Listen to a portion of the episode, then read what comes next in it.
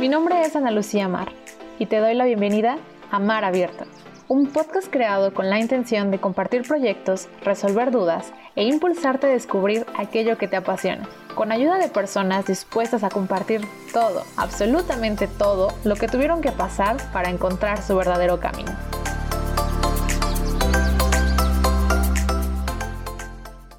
En este episodio platicamos con Viviana Cardona, ella es una fotógrafa internacional, cofundadora de Estudio 29, la cual es una agencia de branding y marketing digital enfocada en compartir y crear herramientas que aporten valor estético y estratégico a marcas con el fin de posicionarlas. Es realizadora de workshops, creadora de diversos filtros o presets para fotografía móvil que los pueden encontrar como VC Filters y además de ayudar a emprendedores a crear marcas rentables, ha trabajado para marcas como Facebook Latinoamérica, Shark Tank, E! Entertainment y Sunny.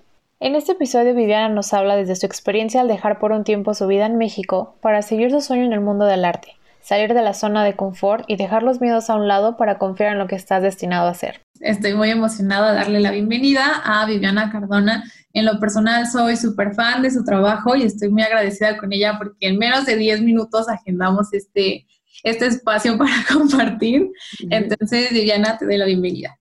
Muchas gracias. Pues sí, Ana Lucía, estoy feliz de estar aquí en tu podcast. Te digo que es, es, la, es la primera vez que alguien me invita a, a su podcast, que ahora yo tengo, bueno, ya un poquito de experiencia en estar entrevistando a la gente que invita a mi podcast, pero así como ser una invitada, no, y hoy me tocó y estoy feliz de estar aquí en Mar.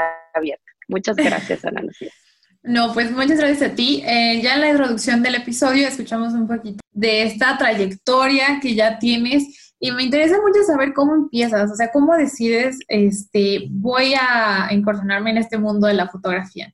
Pues yo creo que fue, yo desde chica siempre supe que me iba, o sea, que me quería dedicar a algo que tuviera que ver con los medios digitales o los medios de comunicación. Entonces fue que, bueno, inicialmente yo quería más bien ser este, cantante y después quería ser conductora de televisión, que también estuve trabajando en televisión, pero yo recuerdo que fue cuando yo empecé a seguir a varias bloggers, que en ese tiempo sí era, o sea, el único medio, la única plataforma en donde estas personas se podían expresar era a través de un blog porque ya después eh, este, fue Instagram y demás, otras plataformas que apoyaban al blog, pero inicialmente, eso te digo, yo empecé a, seguir a varias fotógrafas por su blog y fue mi papá quien me dijo, oye Viviana, este, creo que esta fotógrafa hace fotos en movimiento.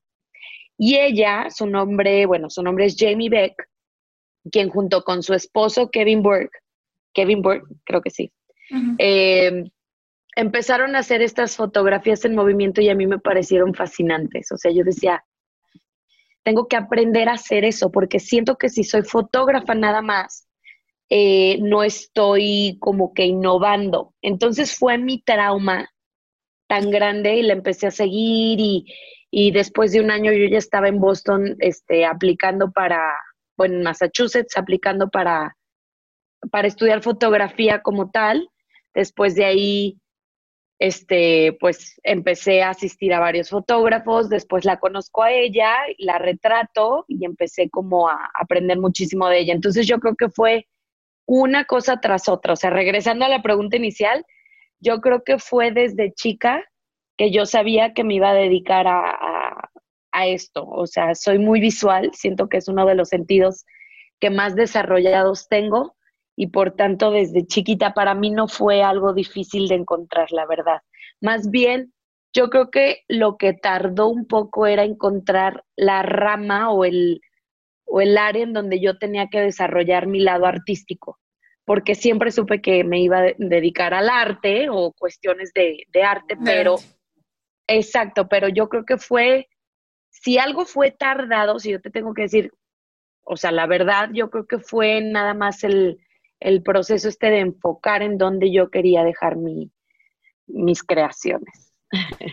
y ahorita que mencionabas que te fuiste a Massachusetts, Boston, ¿cómo es este proceso para ti? O sea, ¿tú decidiste aplicar en otra escuela o estudiaste aquí y después te fuiste o cómo? Pues mira, yo me entré como en una crisis porque en ese tiempo yo iba a entrar a un puesto de gobierno, de gobierno de Aguascalientes, en el área de comunicación, puesto que al final por X o Y no se dio, la verdad es que sí me dio como un bajón porque pues era como una súper oportunidad, pero luego dije, Vivian, es que tú, o sea, una, no le, o sea, yo no sé, yo no sé obedecer, o sea, ¿cómo, ¿cómo te explico? Yo no he trabajado nunca para nadie por mucho tiempo, yo siempre he sido como autónoma, entonces como que creo que por ese lado no hubiera funcionado. Después caigo como en esta, en este periodo como de crisis existencial en el que dices, híjole, si ya me cerraron esta puerta, ¿ahora qué hago? Entonces resulta que en uno de los viajes a Guadalajara con mi papá, creo, con mi mamá, no recuerdo, fue cuando me empezó a decir, oye, es que las mejores universidades de Estados Unidos están en Boston. Eso fue lo que me mencionó en ese tiempo. Me dice, ¿por qué no te, te fijas si hay algún instituto, alguna escuela de arte para que tú apliques y te vayas? Y la verdad es que solo apliqué como, recuerdo que fueron dos, una fue en, California y otra fue en Massachusetts, en este, en este lugar en donde tuve la oportunidad de estudiar. Y la verdad es que no lo pensé mucho, fue como algo que quería hacer, me quería profesionalizar. Había mucha inseguridad de mi parte porque yo antes de irme a estudiar fotografía hacía sesiones de fotos que la verdad estaban, o sea, ahorita que lo veo y las analizo, yo tenía como esta idea de, estar elaborando imágenes, o sea, como que la, la, luz, las poses, todo yo tenía como esa idea muy nata, muy mía. Exacto, la composición, pero, pero no me daba esta seguridad de decir, híjole, no, no soy ni siquiera fotógrafa profesional. O sea, para mí sí era muy importante tener estudios, entonces la verdad es que ni lo pensé, me fui, fue un tiempo full time, o sea, te digo de, de estar, o sea, me acuerdo que nos quedamos a dormir ahí todos en el instituto porque era un programa muy cortito, como de un año aproximadamente, pero sí era muy, muy este, intenso. Entonces, el estar ahí conviviendo, aprendiendo fotografía desde un idioma que, que ni siquiera era mío, fueron reto tras reto tras reto, reto, perdón. Y, pues gracias a Dios salí en el top 10 de mi clase, porque digo, además estaba compitiendo con muchísima gente de muchos lados del mundo. ¿Y cómo es esto del proceso de adaptación en otra, pues, otra cultura, totalmente, otro idioma, como lo mencionaste? Y también creo que las escuelas funcionan muy, bueno, el sistema educativo es muy diferente en Estados Unidos que aquí en México. No, no se me, se me complicó un mes y yo creo que mis, mis instructores eran como muy comprensivos en el hecho de que sabían que no era mi idioma como tal. Obviamente te hacen unas, unas entrevistas antes de entrar porque obviamente tú no puedes llegar como con cero inglés. Entonces, gracias a Dios, yo siempre tuve estas clases particulares porque para mis papás siempre fue como bien importante que yo aprendiera inglés porque la familia de mi papá es americana. Entonces, eh, esta siempre fue como una repetición en mi casa de tienes que aprender inglés, tienes que aprender inglés. Yo sabía inglés, pero obviamente lo, lo, lo pude aumentar el, el, el estar allá, o sea, estando allá. Y te digo, fue muy chistoso porque yo aprendí fotografía, o sea, los tecnicismos en inglés. Y después de que terminé el tiempo de estar allá, me regreso acá a México y, y yo decía, o sea, me pasaba de verdad, no era como algo, hacerlo como payaso, pero estaba en sesiones de fotos y yo era así como, les quería dar órdenes en inglés porque yo pensaba en inglés, la fotografía inicialmente, exacto.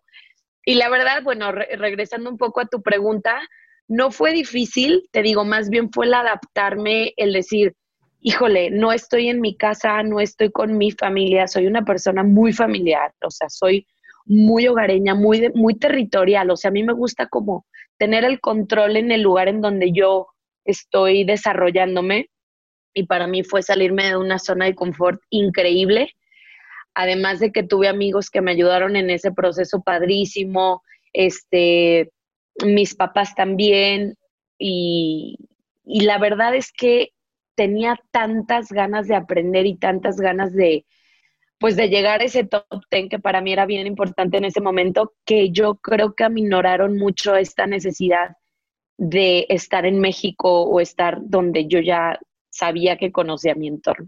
Como que cuando tus sueños son más grandes, que los obstáculos pasan a un segundo Exactamente. Sí, totalmente, así me pasó.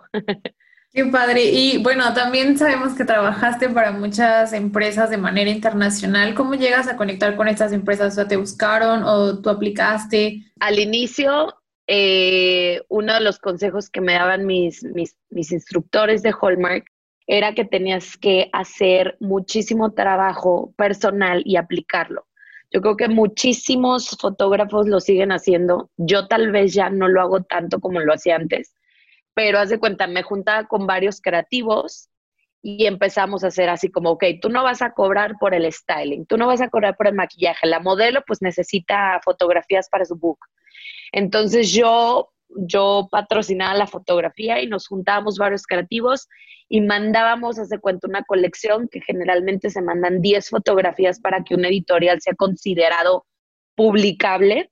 Entonces nos juntamos y decíamos, ok, bueno, vamos a no sé, nos damos de alta en los newsletters de varios medios de comunicación y si decían, esta semana estamos este, recibiendo aplica o sea, editoriales, apliquen, entonces ya nos metíamos. Generalmente estas marcas te mandan un mood board en el que tú tienes que darte cuenta cuál es, o sea, la línea a seguir de esa publicación, ¿no? De esta editorial. Entonces ya nos, nos juntábamos, veíamos las opciones y pues encontrábamos de que de, locación, props, este, todo, armábamos esa fotografía, bueno, ese editorial, lo, lo mandábamos a, a, que se, publicara y gracias a Dios esa fue la manera en la que pude eh, obtener estas publicaciones internacionales. Ya después, pues te empiezas a abrir un poquito de camino y y las bodas, o sea, mis bodas, porque también hago bodas, este, fueron los que sí me hablaban. La verdad es que para bodas no he publicado absolutamente nada. Eso sí ha sido completamente orgánico, pero bueno, yo no demerito el, el, el trabajo tú busques a que te busquen. O sea, es igual. Yo creo que cuando algo está destinado a ser para ti, por derecho de conciencia te pertenece. Entonces no hay forma que no hay, o sea, que no te pertenezca, me explico. ¿Y alguna vez te pasó algo malo trabajando para esas empresas? O sea, alguna mala experiencia ya. Pues no, ¿eh? O sea, más bien simplemente me decían, ¿sabes qué? No nos gustó y pues gracias, entonces ya era un trabajo que de por sí no estaba ganando, entonces ya no era, o sea, ya no había sido como el objetivo, ¿no? Más bien yo creo que las experiencias más fuertes que tuve en el proceso de mi aprendizaje ya fue justo cuando me graduó de Hallmark y me mudo a la ciudad de Nueva York para asistir a varios fotógrafos, en mi vida he sentido tanto rush como se siente trabajar en un, o sea, en un set eh, en Nueva York. O sea, en Nueva York es todo se magnifica, todo es tres veces más difícil, o sea, la gente es muchísimo más dura. O sea, yo me acuerdo que a mí me decía la fotógrafa con la que yo trabajaba, me decía, a ver, tú aquí, o sea, tienes que mover la luz, poner no sé qué. Yo sí de, a ver, una, o sea, ni siquiera me has entrenado para estar en set contigo, porque es, una cosa es saber hacer fotografía, o sea, tú dirigirla y otra muy diferente es asistir.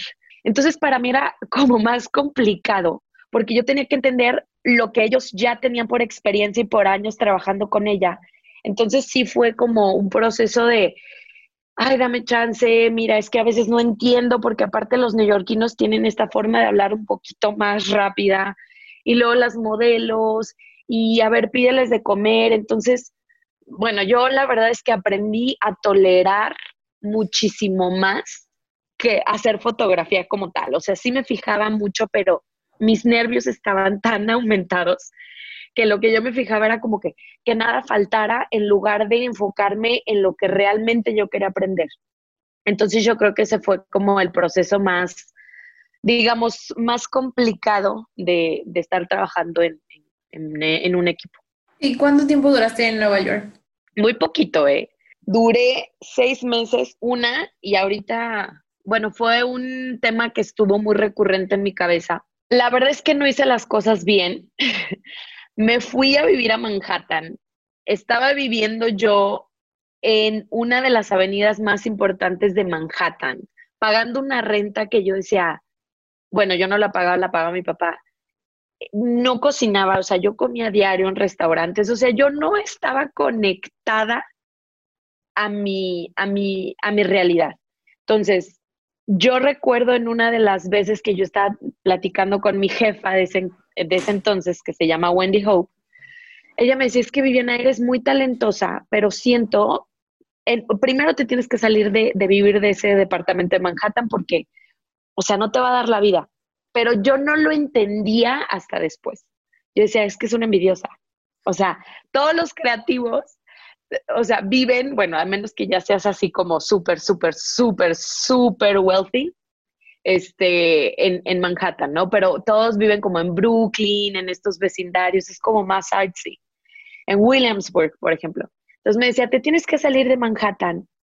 Y eso, como que a la larga, la verdad es que mis papás sí me decían así como de, oye, pues no estás percibiendo tanto, o sea, no, yo no tenía la capacidad de solventarme económicamente sola viviendo en Nueva York y eso fue uno de los factores por los que mis papás dijeron, sabes que ya no, a mí la verdad es que me ganó el, el, el o sea, la, la, o sea, estaba extrañando muchísimo ya a mis papás, estaba extrañando a mi pareja de ese entonces, entonces, bueno, dije, bueno, ya me regreso, ¿qué más da? Ya lo que aprendí, aprendí pero sí estuve, estuve seis meses, a lo mucho, seis o siete meses, pero yo regresaba cada año a Nueva York, mínimo dos años, digo dos veces al año, perdón. Entonces era de volver a asistir a fotógrafos, quedarme de ver con, con mis amigos fotógrafos de allá. O sea, yo tenía estas ganas de seguir allá y fue un proceso de, de verdad como de cuatro años de que yo ya no salía de ahí porque yo decía, es que tengo que regresar, tengo que hacer esto y yo creo que fue esa, no sé, esa melancolía, nostalgia por no estar allá. ¿Y ahorita no piensas regresar? ¿Sabes qué siento? Que ya no necesito estar en un lugar para hacer, para hacer y hacer lo que me gusta. Ya lo entendí porque estoy moviéndome. Tuve dos años que, me estaba moviendo muy constante, o sea, había días, había meses, perdón, que no estaba en un lugar por más de una semana. Entonces, y, y, yo veía que mi carrera y todo lo que hacía seguía igual, o sea, no se veía afectada. Entonces entendí que realmente el lugar es lo que menos te debe de importar. Ojo, sí entiendo que gracias a que, por ejemplo, Ciudad de México, Nueva York, el estar viajando, eso te nutre. Sin embargo, no creo que sea necesario estar en un lugar para que tú te puedas desarrollar como artista. Lo que sí creo es que tienes que estar viajando, tienes que estar leyendo, tienes que, tu, tu ojo tiene que estar viajando, ¿no? Tienes que estar aprendiendo de varias culturas, varias formas, no quedarte porque luego te estancas y no te mueves. Haciendo más cosas. Exactamente, pero no creo que sea el lugar el motor por el que tú puedas llegar o no a ser exitoso. De hecho, ahorita lo puedes ver, o sea, ahorita estamos encerrados y yo no he dejado de crear, o sea, hay veces que de verdad llega la noche y digo, es que yo salí, o sea, es que yo me fui a muchos lugares, yo estuve, yo no he sentido tanto este aislamiento porque gracias a Dios tengo una, una mente que me da para muchas cosas. O sea, no sé cómo explicarlo, pero creo que no, no me he limitado ni un segundo. Entonces, la ciudad, pero por supuesto que menos lo hace, pero también fue un proceso de entenderlo, ¿no? Porque inicialmente yo decía, es que si no estoy en Nueva York, o sea, nadie me va a voltear a ver. Cuando en Nueva York estuve seis meses, si comparas con todo lo que llevo trabajando, pues es nada. Y ahorita que estaba mencionando cómo eh, pues has estado en tu casa, pero has estado teletransportando a Viajando. ajá, a varios lugares. ¿Cómo llegas a encontrar estos momentos de creatividad? ¿O alguna vez te ha pasado que no te sientas creativa en absoluto? Sí, claro.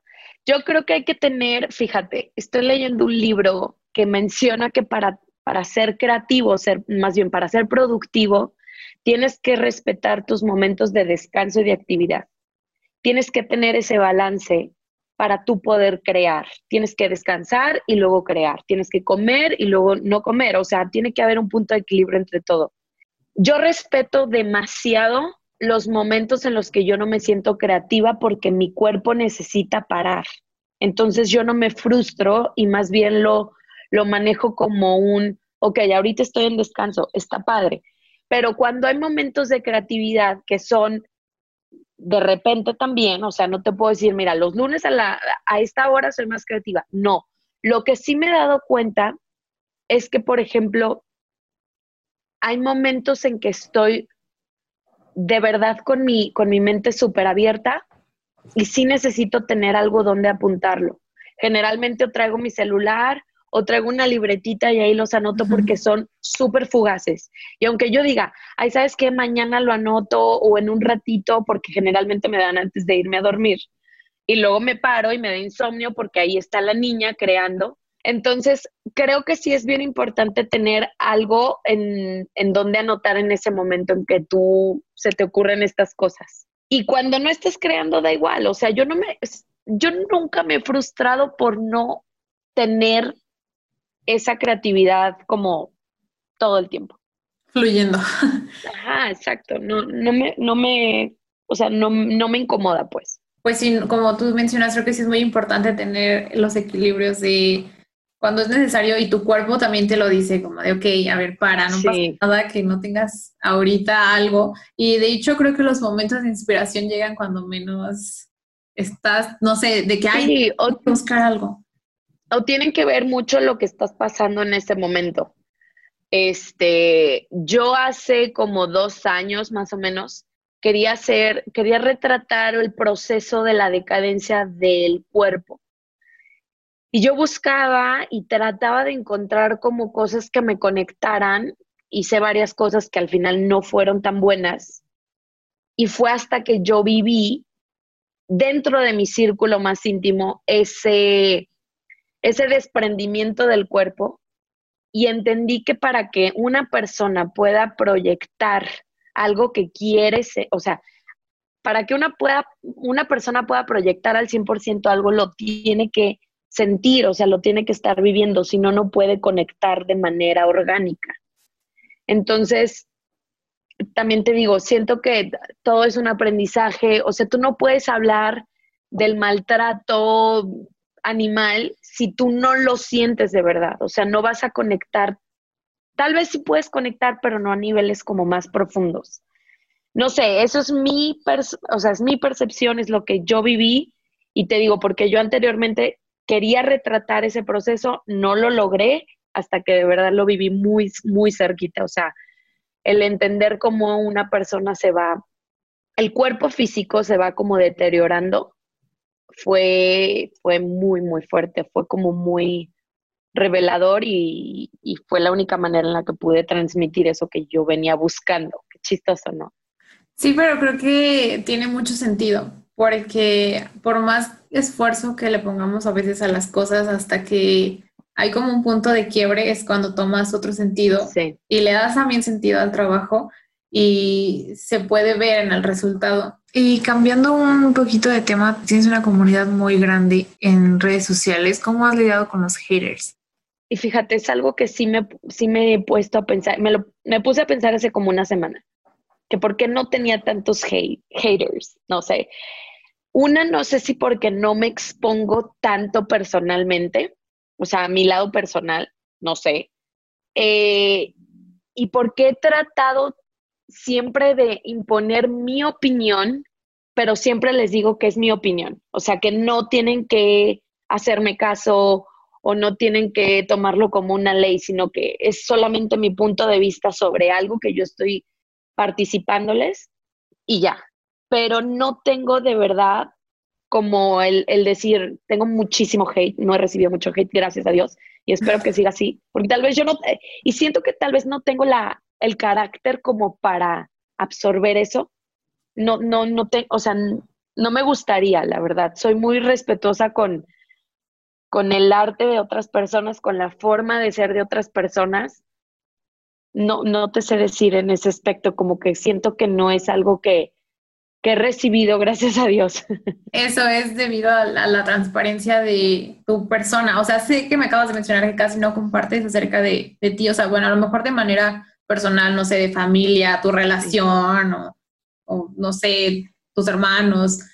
Y eso en parte creo que es muy inteligente ahorita en este mundo de... Sí, o sea, creo que sí es necesario el otro día compartí algo que estaba cocinando en, bueno, en la cocina con mi mamá. Estaba tratando de hacer algo, una Carlota para mi sobrino.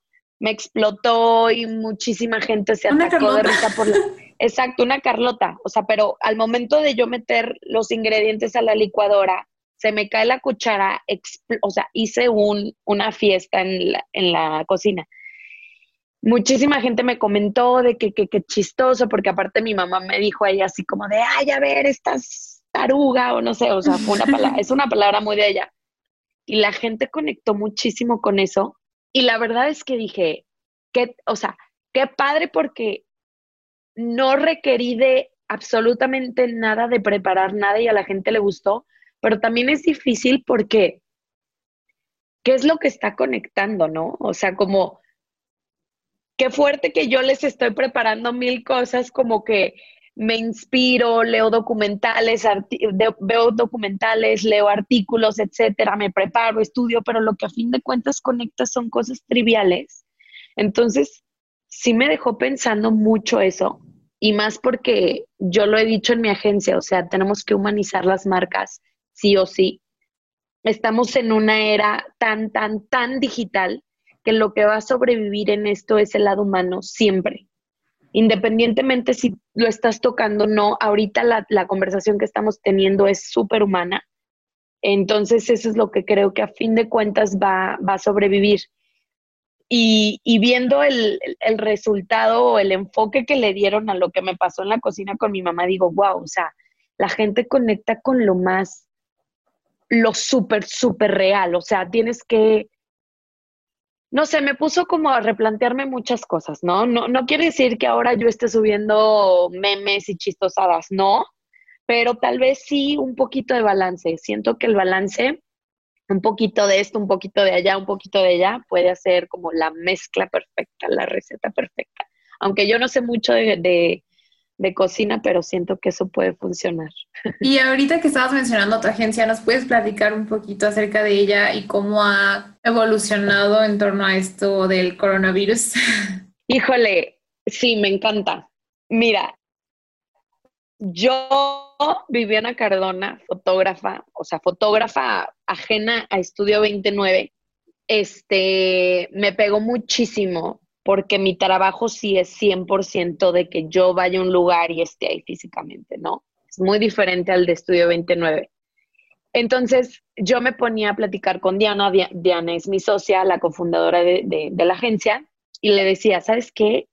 Está cañón, como yo, yo que lo estoy viviendo, porque pues si me parto en dos, por un lado sí estoy resintiendo muchísimo esto, pero por el otro está la agencia que fue para nosotros, o sea, de verdad, un, o sea, subí, triplicamos ventas, no te puedo decir, o sea, fue increíble porque la gente se dio cuenta que necesita estar digitalmente presente, o sea, necesita estar en línea.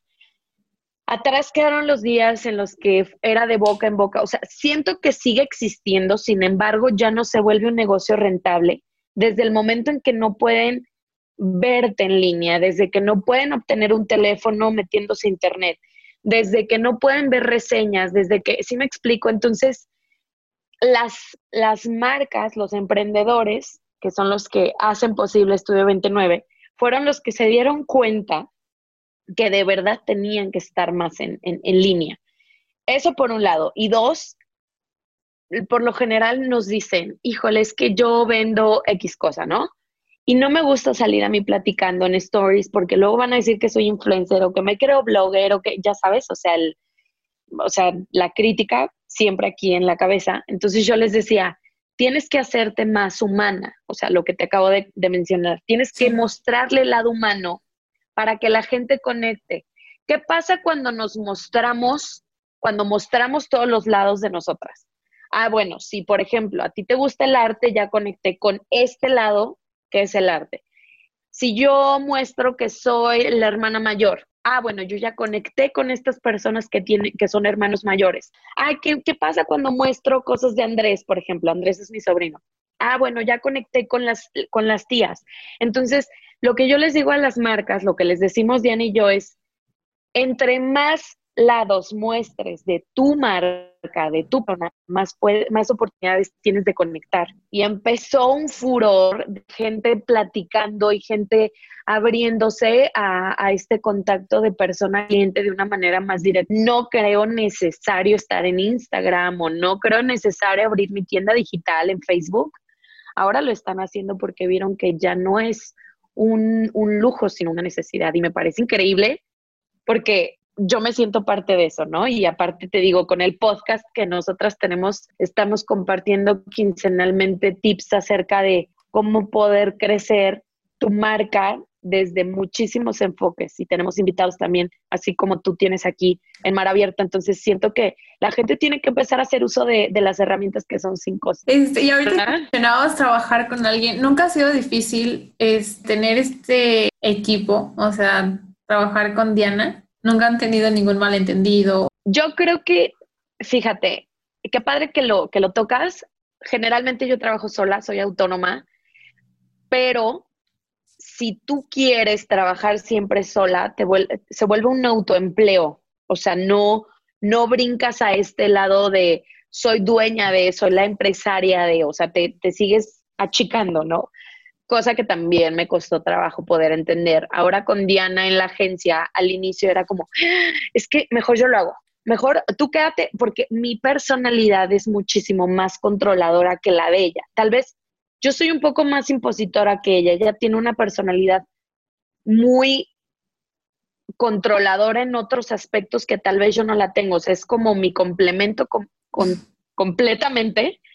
Eh, es mi otra parte, pero, pero al, inicio me costaba más trabajo porque yo quería imponer absolutamente todo desde mi enfoque.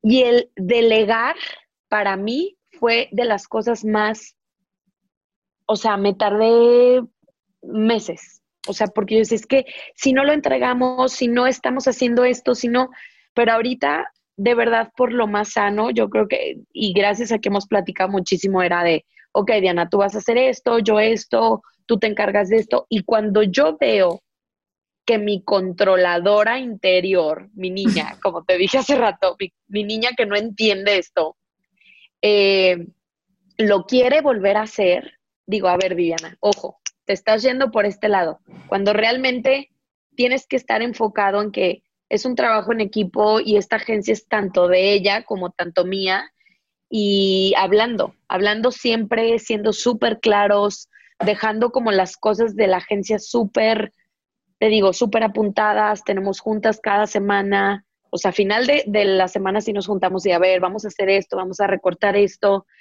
La verdad es que ya se nos ha ido de las manos un poco. Es un proyecto que apenas va a cumplir dos años, bueno, en diciembre de este año, del 2020, va a cumplir dos años. Y ya tenemos absolutamente pues todas las herramientas. Bueno, ahí tenemos varias cosas. También queremos empezar nuestro canal de YouTube, este, más eh, cosas en línea, más, más cursos. Estamos apostándole muchísimo por el, por el e-learning también. Sin embargo, creo que ya hemos tocado un poquito de todo y la respuesta de la gente que nos sigue ha sido súper linda. No hemos llegado a donde queremos estar, pero para nada, pero sí ya sabemos por dónde ir y por qué camino queremos estar. Entonces está, está increíble. Ahorita que mencionabas libros, también recomendamos libros o me gusta que los invitados nos recomienden. Entonces, ¿nos podrías recomendar algún libro que estés leyendo o alguno que haya sido significativo? Sí, el que estoy leyendo se llama y es justo ese. O sea, estoy tratando de como, como te digo, la mayoría de mi tiempo o de lo que yo estoy generando es vía remota. O sea, para mí, te digo, la cuarentena y el coronavirus no me alejaron mucho de la realidad de cómo yo vivo mis días.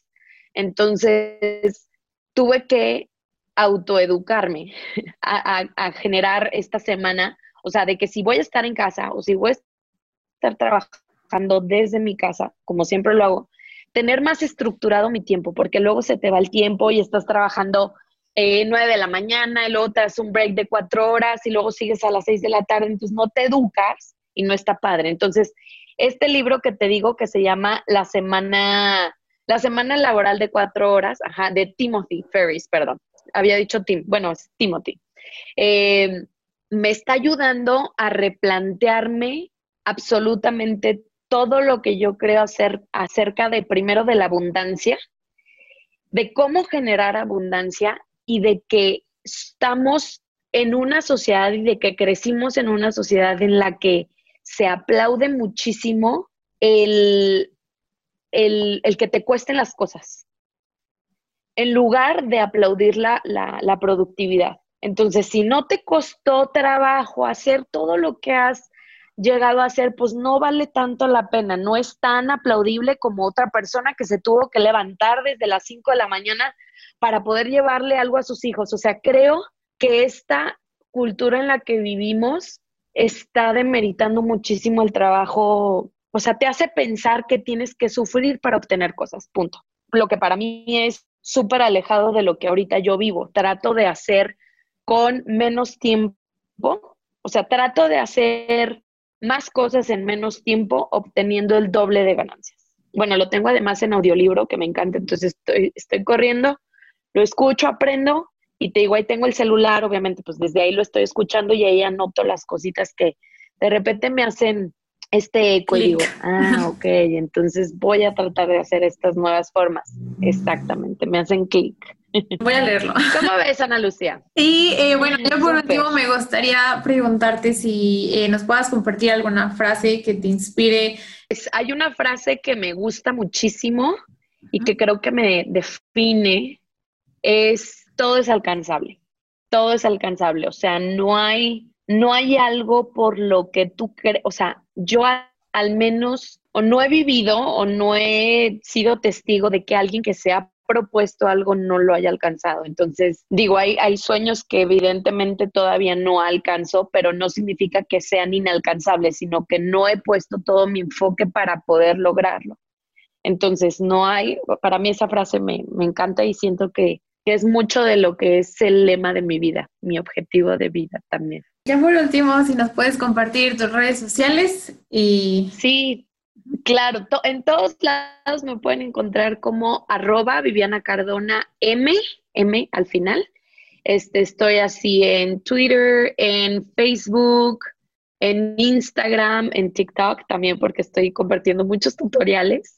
Eh, y en, en, la agencia, la agencia es arroba estudio 29, también igual, en Twitter, en Instagram y Facebook. No tenemos TikTok todavía, pero también tenemos nuestro canal de YouTube. Es igual, Estudio 29 y el podcast, también. Así lo pueden encontrar ajá, en Spotify como Estudio 29. Ay, pues muchísimas gracias. Ya no me queda más que agradecerte por este tiempo que nos diste y me encantó que estuvieras invitada y cómo se dieron las cosas. Está un poco nerviosa, Muchas gracias. Pero estoy muy feliz de que Instagram y estas plataformas permitan, y sobre todo también el coronavirus, a lo mejor en otro tiempo que con tu agenda y todo, estando acá todos vueltos locos, no se hubiera podido dar esta entrevista. Entonces, muchísimas gracias. Se dio porque así tenía que ser, bajo las formas que tenían que ser, en el momento que tenía que ser. Entonces, Muchas gracias por haberme invitado. Qué linda. La, la, pasé muy padre. Muchas gracias y estaré atenta para escuchar. Te agradezco mucho que hayas escuchado este episodio. Recuerda que dejaré en la descripción los datos de nuestro invitado. Te espero la siguiente semana con un episodio nuevo.